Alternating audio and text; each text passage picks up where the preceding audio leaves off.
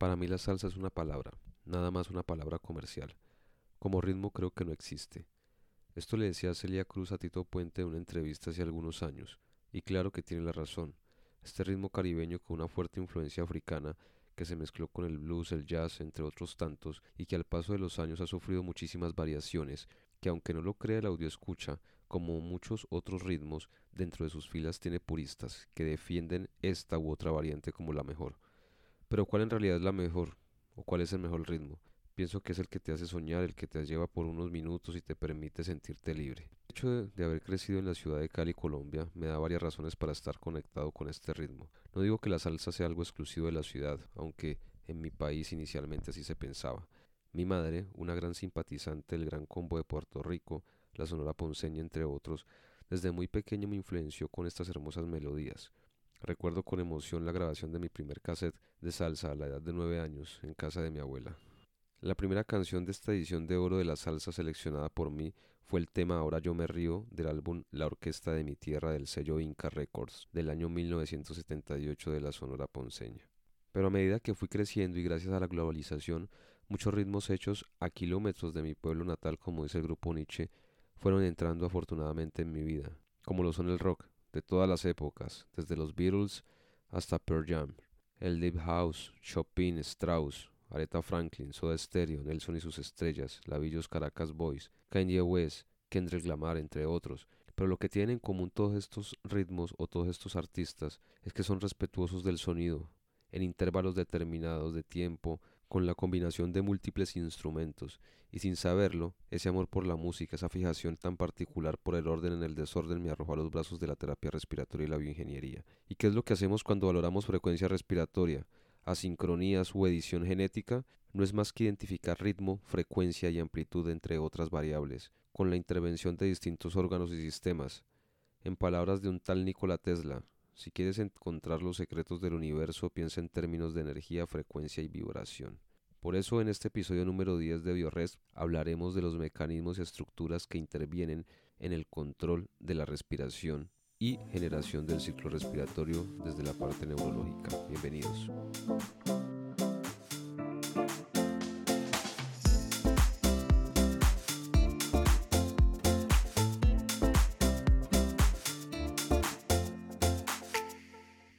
Tal respiratoreños? Bienvenidos a este su podcast BioResp.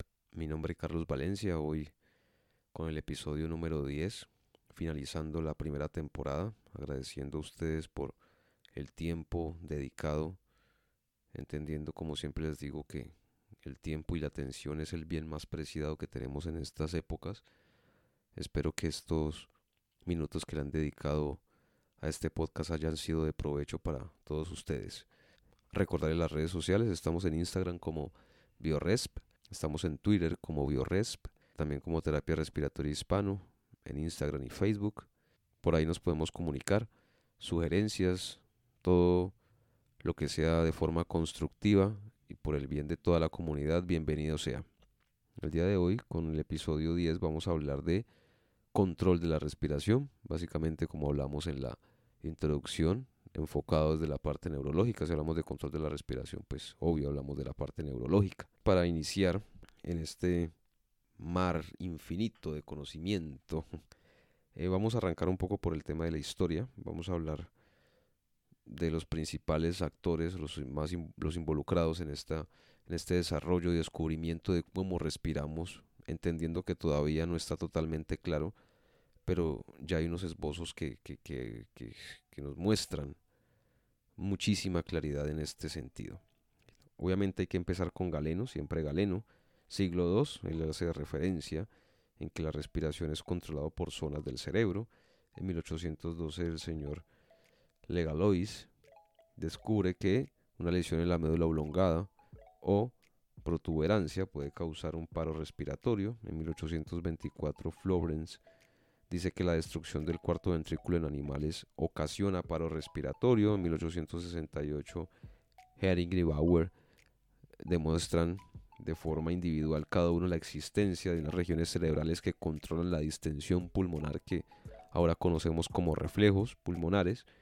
En 1905, Haldane y Presley descubrieron la acción cuantitativa del CO2 en humanos, o sea, que este aumento o esta disminución de CO2 tiene unas repercusiones importantes inicialmente en la ventilación. En 1922 y 1923, Lumsden y Pitts afirman que la existencia o que hay una existencia de un centro inspiratorio y expiratorio, lo que finalmente a posteriori empezamos a conocer como centro neumotáxico y centro apnéusico.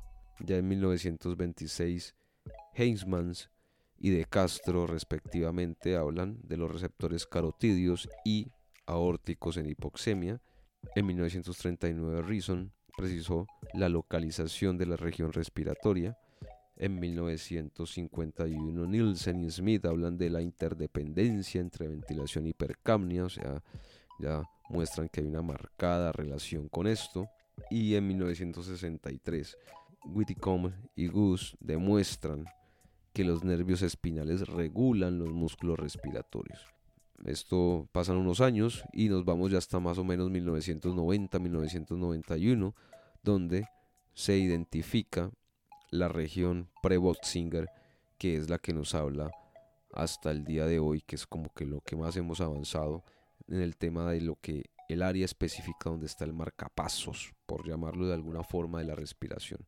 Digo de alguna forma porque el control de la respiración no está tan eh, descrito, no está tan perfectamente dilucidado como es el control cardíaco, el ritmo cardíaco como todos lo conocemos. Aquí hay una interacción de muchos grupos, centros neuronales un poco más complejos de lo que podría ser la comprensión del el ritmo cardíaco, sin decir de que sea fácil comprender el ritmo cardíaco, pues ya yéndose hasta la madre de todo esto, pero tengo, me da la impresión de que es un poco más ambiguo porque todavía no conocemos mucho de esto. Bueno, sí conocemos mucho, pero no con exactitud.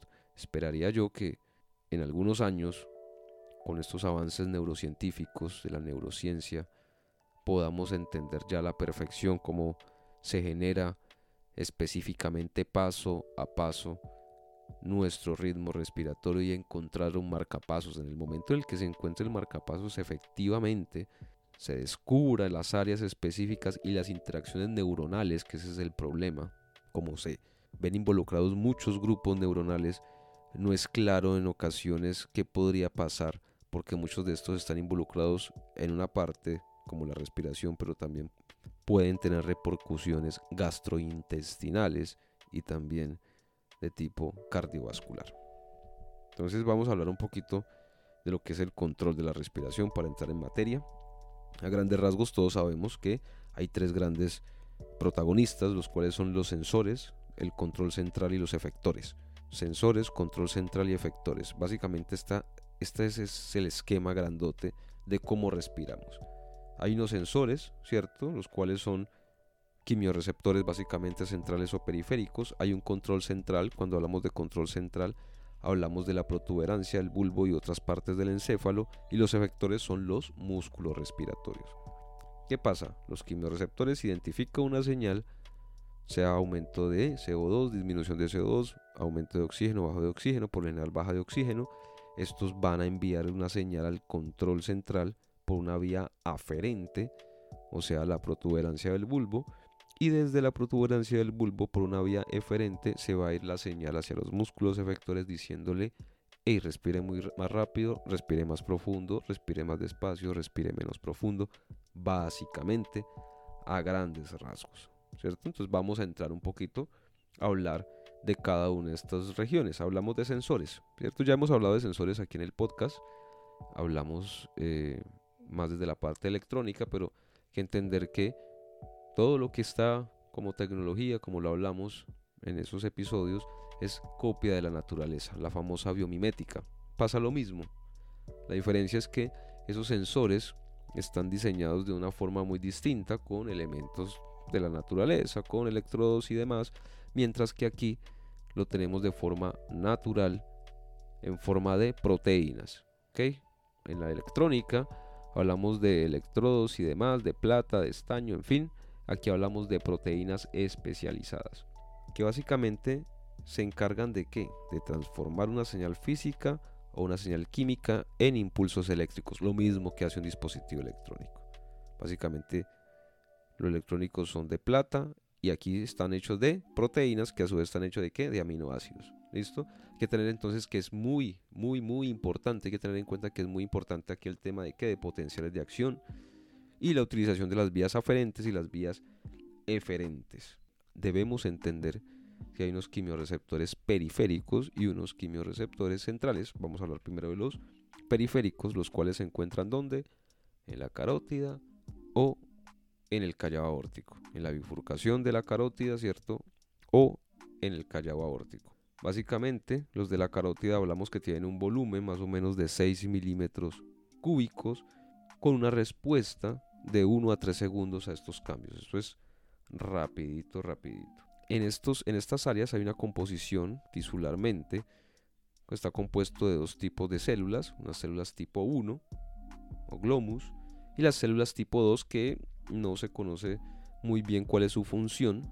Básicamente las células tipo 1 tienen un contacto sináptico con nervios terminales derivados de los axones de ganglios del noveno par craneal, hablamos de glosofaringio en este caso, y estas están parcialmente rodeadas, como lo dijimos ahorita, de las células tipo 2. Se cree que las células tipo 2 son células madre que en el momento de que hay hipoxia, estos cambian y se transforman en células tipo 1. Teorías, como les digo. Aquí hay muchas cosas que sabemos, hay otras cosas que todavía no se saben muy bien. Entonces esta estructura, como lo dijimos, está ubicada en la bifurcación de la carótida. Tiene distintas estructuras, hay varios componentes involucrados. Básicamente células tipo 1, células tipo 2, vías aferentes, vías eferentes. Se va la señal por un lado, por la vía aferente, llega por otro lado por la, pues por la vía aferente. La frecuencia de descarga o respuesta de estos nervios aferentes a los cuerpos carotídeos dependen de cinco formas de estimulación, los cuales son la disminución de la PO2, la disminución del pH arterial, ya sea por acidemia respiratoria o metabólica, la hipoperfusión de estos receptores periféricos, la elevación de la temperatura sanguínea, entendiendo que la respuesta ventilatoria a la hipoxia y al aumento de CO2 son potenciados por un aumento de más o menos 1.4 grados centígrados la temperatura corporal y por estimulación química. Recordemos que hay sustancias que incrementan o disminuyen la ventilación, ya sea colinérgicos como la nicotina y las cianidas y otros que la disminuyen como monóxido de carbono. Ya listo, tenemos que ahí en ese lugar, en esos, quimioreceptores periféricos que tenemos en el callado aórtico y en la bifurcación de la carótida, van a responder unos estímulos. Pero ¿cómo responden estos estímulos? Básicamente hablamos inicialmente de los sensores son dependientes de potenciales de acción, ¿cierto? Cambian señales químicas, básicamente magnitudes físicas, y las transforman en, electricidad y Aquí no pasa nada distinto como lo dijimos anteriormente. ¿Qué pasa? Tenemos unos canales de potasio que son sensibles a oxígeno. Y estos son los responsables de la respuesta hipóxica mediado por las células tipo 1 como lo dijimos. Entonces, la hipoxia, cuando aparece hipoxia por X o Y razón, se inhibe la actividad de los canales de potasio, los cuales alteran el potencial de membrana y ellos qué van a hacer? Van a estimular los canales de calcio aumentando el calcio extracelular y por ende la secreción de neurotransmisores. Recuerden que cuando se estimula el calcio hay movimiento. El calcio lo que hace es mover vainas. Y en ese momento, cuando se estimula ese calcio, ese calcio que va a hacer va a estimular la producción de neurotransmisores, va a generar que estos neurotransmisores se vayan con esa señal. El calcio impulsa esos neurotransmisores y se van a ir por una vía aferente hasta dónde se van a ir estos neurotransmisores por esta vía aferente. Básicamente al tracto solitario. Llegan al tracto solitario, que es una región específica, el bulbo y la protuberancia, ¿cierto? En el cual van a estimular principalmente acetilcolina o ATP. Sí, ATP. El ATP también es un neurotransmisor. Ah, no, hay muchos neurotransmisores involucrados. Claro que sí está la dopamina, la noradrenalina, la angiotensina 2, la sustancia P, en fin, pero los dos principales que están entre las células en las vías aferentes y las células tipo 1, los que se activan son la acetilcolina y el ATP. Hablamos de potenciales de acción y de canales. Entonces hay que recordar que hay canales de calcio dependientes de voltaje, canales de potasio dependientes de calcio y canales de potasio dependientes de voltaje. Muchas vías, muchas formas, muchos tipos de canales en los que no vamos a entrar ahorita a profundizar porque no nos queremos enredar la existencia. Pero entonces dijimos que los principales neurotransmisores son cuáles? Acetilcolina y ATP. Vamos a meternos en los colinérgicos, o sea, en los que van con la acetilcolina. Como dijimos, llega al tracto solitario esa información aferente después de esta estimulación de estos canales de calcio. Ellos van a llevar que una información por las vías aferentes de los nervios craneales 7, 9 y 10, básicamente van a verse involucrados que sistema respiratorio, cardiovascular y digestivo. ¿Listo? Ah, pero tenemos que recordar que la respiración tiene tanto de involuntario como de voluntario. Recordemos que la corteza también puede inhibir o estimular la respiración. En este caso, un agente importantísimo aquí es el glutamato. En su forma ionizada sería el ácido glutámico, que es el neurotransmisor excitatorio de la corteza cerebral por excelencia. ¿Esto qué hace? Este glutamato lo que hace es que neuromodula la influencia pontina. Cuando digo que neuromodula la influencia pontina es que modula los centros neumotáxico o amnéusico que vayan siendo los estímulos pontinos. Básicamente, si tú estás, no sé, en un lugar y pasas y algo huele, hay un olor fétido, tú lo que haces es que haces una apnea voluntaria lo mismo si estás nadando, si vas a hacer una inmersión, lo que sea, tú haces una apnea voluntaria. Obviamente la corteza está supeditada o está un escalón por debajo de la influencia pontina. Entonces en el momento se sensan por estos quimioreceptores o sensores, valga la redundancia, que hay una disminución del oxígeno, un aumento del CO2 que dice este centro neumotáxico o amnéusico que están en el puente le dicen a la corteza, hey, qué pena, pero yo tengo el control aquí, así que vamos a tomar aire porque se me está cayendo el oxígeno. Puedes hacerlo de forma voluntaria, pero el bulbo y la protuberancia, o el protuberancia del bulbo, hablando de apnéusico y neumotáxico, tienen el control en este caso de esto. ¿Ok? Así como hay alguien que excita, tiene que haber alguien que inhiba. En este caso, entran los receptores GABA, que lo que hacen básicamente es hiperpolarizar la neurona disminuyendo su actividad. ¿Esto que hace? Disminuye la actividad de los generadores centrales. Cuando tú haces este momento de hacer una apnea voluntaria, tú lo que estás es mandando muchísimos receptores GABA para que inhiban esta respuesta pontina. ¿De quién? De los centros amnéusico o neumotáxico o como se conocen en otras literaturas un poco más avanzadas, los cuales ya hablan es de generadores de patrones. No hablan tanto de amnéusico o neumotáxico, sino que los meten los dos en un solo lugar y hablan de lo que son generadores de patrones. Existen, adicional a esto, unas moléculas exógenas o fármacos neuromoduladores como son la gabapentina, la pregabalina, las carbamazepinas, que son coayudantes en el tratamiento del dolor neuropático, pero que a su vez tienen una influencia importante en los centros generadores de patrones o amnéusico o centro amnéusico y centro neumotáxico. No quiero que se me confundan ahí en esta, en esta área, básicamente son muy parecidos, pero es para que lo tengan presente cuando estén revisando distintas literaturas. Existe otro neurotransmisor muy muy importante que tiene una influencia bastante bastante importante en la respiración como es la serotonina.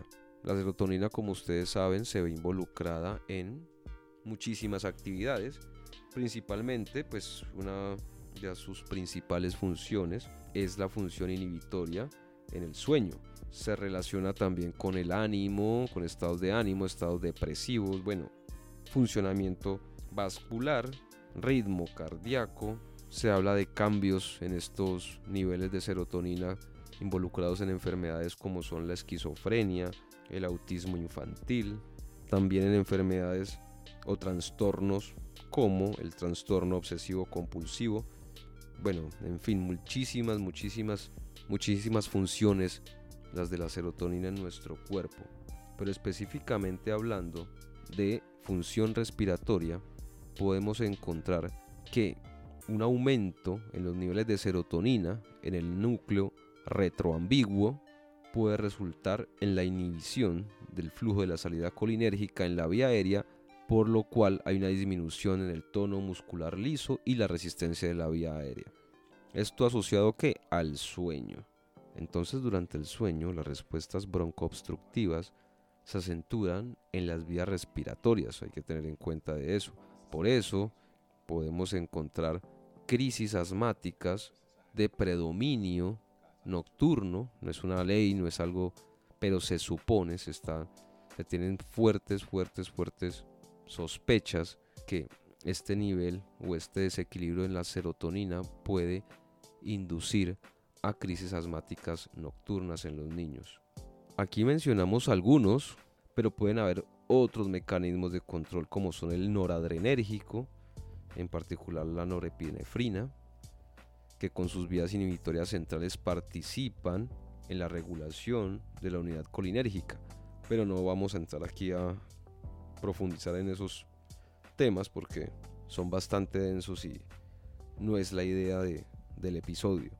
Pero hay que tener en cuenta una sustancia muy importante, la sustancia P, que es un neurotransmisor que se utiliza en el manejo del dolor y puede tener implicaciones en el volumen corriente, o sea que este neurotransmisor puede generarme diferentes repercusiones a nivel de amplitud en el momento de la respiración, que también es importante cuando estamos manejando pacientes con mucho dolor, que muchas veces el paciente tiene estas respiraciones superficiales debido al dolor, no sé, por trauma o lo que sea, en, su, en el área torácica específicamente, hay que tener en cuenta que esta sustancia P o este neurotransmisor tiene también una repercusión importante en ese momento, adicional a otros reflejos que vamos a ver un poco más adelante. Pero bueno, pasemos ahorita ya a los quimioreceptores centrales. Ya hablamos un poquito de los periféricos y de sus neurotransmisores hacia a grandes rasgos. Pero ahorita pasemos a los centrales. ¿Dónde están los centrales? Sabemos que los periféricos entonces están en el callado aórtico y en la bifurcación de la carótida que por la estimulación de la, hipoxemia o, la hipercamnia o como sea, se va a ir por unas vías aferentes que va a llegar a el tracto solitario, donde se van a estimular todos estos neurotransmisores y van a generar una respuesta específica por vía eferente, sea aumento de frecuencia, disminución de frecuencia y demás, obviamente con la estimulación de estos centros generadores de patrones o centro amnéusico y neumotáxico, que son los que inician esta respiración, pero entonces ¿dónde se localizan los quimioreceptores centrales? Estos se localizan a 0,2 milímetros de la superficie ventrolateral de la médula, muy, muy, muy superficiales, en la región conocida como el núcleo retrotrapezoide. Existen otras partes que se estimulan con el CO2, como es el puente medial, pequeñas áreas del cerebelo, entendiendo que están muy cerca, la protuberancia está muy cerca, está casi que junto al cerebelo, y el sistema límbico, aunque no se esclarece muy bien su función. ¿Y cómo es el mecanismo de acción de esos quimioreceptores centrales? Cuando aumenta el PCO2 sanguíneo, el CO2 se desplaza hacia el líquido cefalorraquídeo, el cual estimula por vasodilatación cerebral, lo cual conlleva a una caída en el pH en el líquido cefalorraquídeo. La barrera hematoencefálica no es permeable a los hidrogeniones, recordemos, pero sí al CO2. Hay que recordar eso. ¿Y por qué es permeable? Recuerden que el CO2 es mucho más difundible, es un gas, pasa esta barrera hematoencefálica que básicamente el capilar con los astrocitos y otras estructuras involucradas y este gas se difunde y al difundir va a cambiar ese pH a nivel del líquido cefalorraquídeo el cual es importante tener en cuenta que no tiene mecanismos compensatorios, por lo cual se demora muchísimo más en controlar o restablecer sus niveles normales. Pero bueno, ¿dónde está? ¿Qué es y cómo funciona el, control central? Ya hablamos de sensores, vamos a la segunda parte. Vamos a el control central. Recuerden que sensores son quimioreceptores, vía aferente, llega esa información al control central. ¿Y dónde está el control central? Dijimos que básicamente son qué? Estructuras anatómicas. Entonces, nosotros los mamíferos, hablando de mamíferos, estamos hablando de mamíferos en este caso, tenemos una respiración rítmica y continua que en teoría debería permanecer así por toda nuestra vida. ¿Esto donde se ubica específicamente? En la parte baja del tronco encefálico, dentro del bulbo raquídeo, se encuentra la zona del centro respiratorio. Ahí es donde está descrita desde hace muchísimos años, el cual es el encargado de controlar los músculos respiratorios. Entonces, llega la información, sensores, vía aferente, centro respiratorio y de ahí se va por una vía eferente a los músculos respiratorios. Ahí es donde en teoría se producen estos movimientos rítmicos y voluntarios, también como los no rítmicos, ¿no? Recuerden que también producimos, se pueden producir el estornudo, el vómito, la tos o el singulto o el hipo, ¿ok?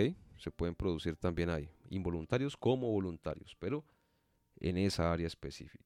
Y aquí, como les hablaba inicialmente, existen diferentes tipos de neuronas. Esto hace muy distinto el control respiratorio del cardíaco ya que en este grupo respiratorio no hay un solo grupo de células responsables del aumento o el descenso de la frecuencia, mientras que en el sistema cardíaco todos tenemos ya mucho más claro esto, en el centro respiratorio no. Es un poco más complejo de, entender.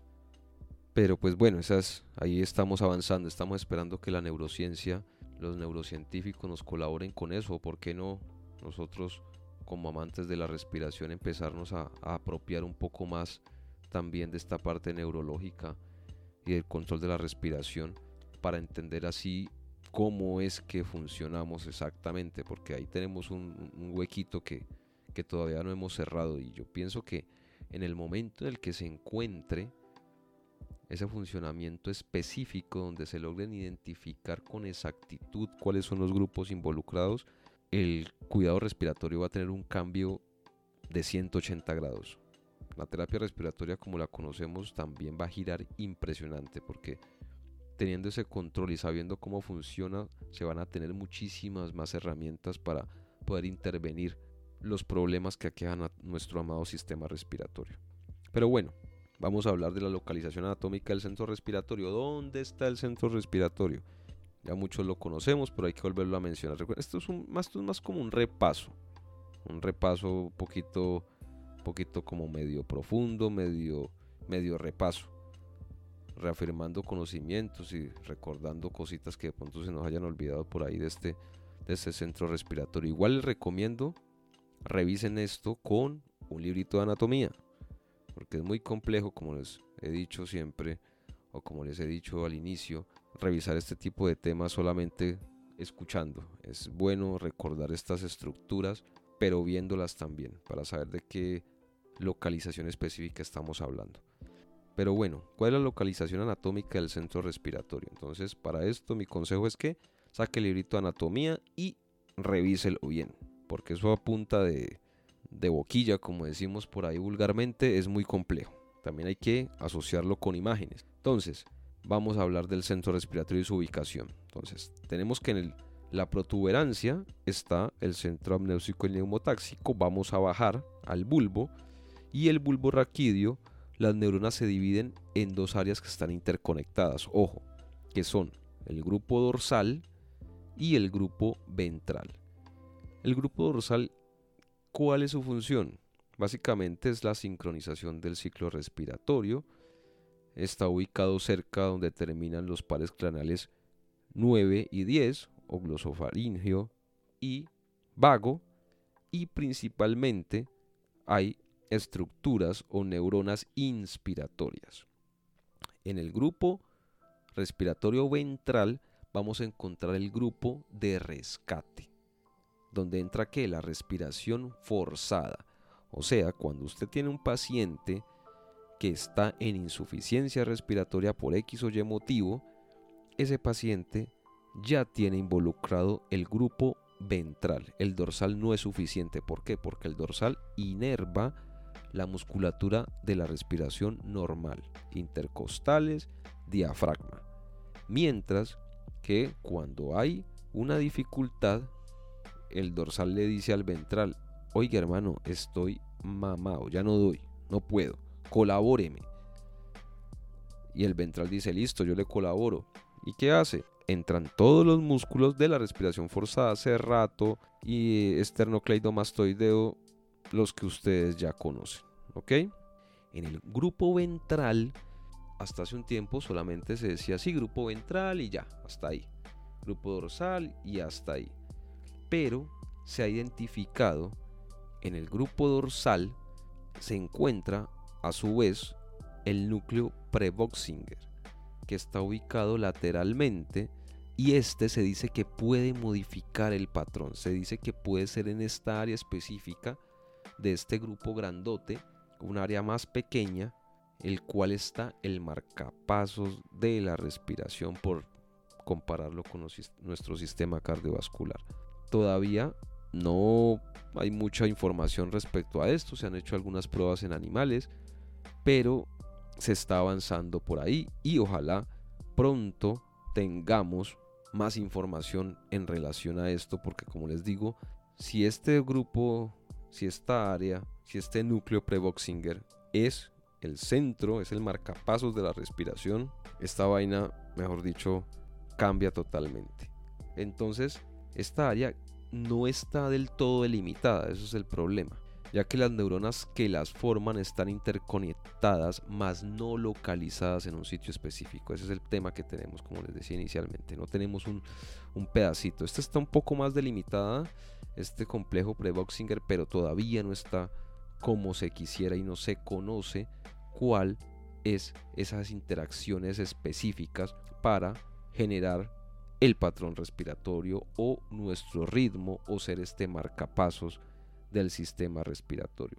Se han identificado unos grupos neuronales, los cuales son las neuronas inspiratorias tardías, las neuronas inspiratorias aumentadas, con unas siglas que son las IAUG, interneuronas inspiratorias tardías, neuronas de disminución expiratoria temprana, neuronas de aumento expiratorio, neurona preinspiratoria expiratoria tardía. Bueno, entre más vamos avanzando vemos que un poquito se nos va como poniendo un poco más complejo el tema del control respiratorio.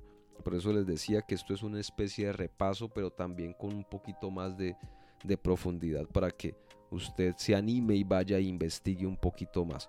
Pero el tema del control respiratorio no es tan básico como en algunas partes creemos que es, es un poquito más complejo y es importante que nosotros como terapeutas respiratorios conozcamos de su funcionamiento lo más acertado posible para así poder dar un tratamiento oportuno a los diferentes eventos que se nos puedan presentar en nuestro diario vivir.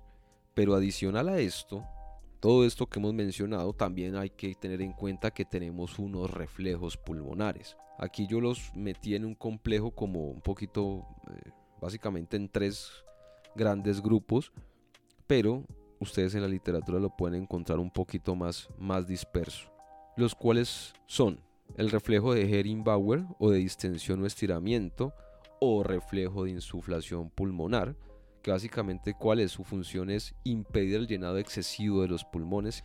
Se dice que cuando se pasa de 1500 a 1.5 litros se activan estos receptores de estiramiento pulmonar en el cual pues llegan a ese umbral crítico y inducen la interrupción de la inspiración e inhiben que el centro amnéusico, produciendo así una expiración un poco más prolongada. También tenemos las fibras tipo C o receptores juxtacapilares como los conocemos hace muchísimos años, que se encuentran en el parénquima también, los cuales estimulan los centros vulvares de la respiración, haciendo que ésta sea rápida, poco profunda, que haya broncoconstricción, que haya hipersecreción en las vías aéreas, que haya, bueno, hay una cantidad de cosas aquí que pueden pasar básicamente, pero están involucrados aquí, también están presentes en la producción o en el incremento en la producción de surfactante, bueno, dependiendo de lo que esté pasando ahí.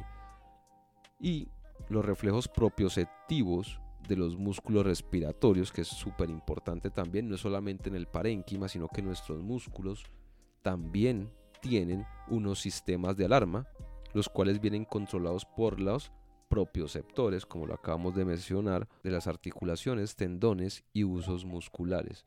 Estos mecanorreceptores, como su nombre dice, mecano, de mecánica, de fuerza, informan y responden al estiramiento de los músculos respiratorios, principalmente en reposo. También están presentes en el desarrollo del reflejo miotático para mantener el tono muscular. Entonces, ¿qué pasa? Cuando estos músculos se están viendo que están siendo llevados a sus límites, básicamente este reflejo lo que hace es que estimula que pare ese, ese estiramiento y da inicio a la otra fase, sea INS o sea ES. Entonces, como vemos, el control de nuestra respiración está involucrados muchísimos, muchísimos factores. Factores psicológicos, factores hormonales, factores químicos, factores de estiramiento, factores de receptores en el parénquima pulmonar como tal, como lo acabamos de ver. También control voluntario, como lo dijimos, y todo llega a este centro respiratorio, a, este, a esta protuberancia y a este bulbo, y de ahí se toman las decisiones, las más acertadas según lo que identifique nuestro centro respiratorio. Importante que conozcamos un poquito más de él, que nos apropiemos de él, ¿por qué no que investiguemos sobre él? Porque creo yo, como dije anteriormente, que cuando descubramos la esencia, cómo funciona paso a paso esto, la terapia respiratoria va a cambiar muchísimo, muchísimo, muchísimo. Va a estar, de, mejor dicho, 180 grados.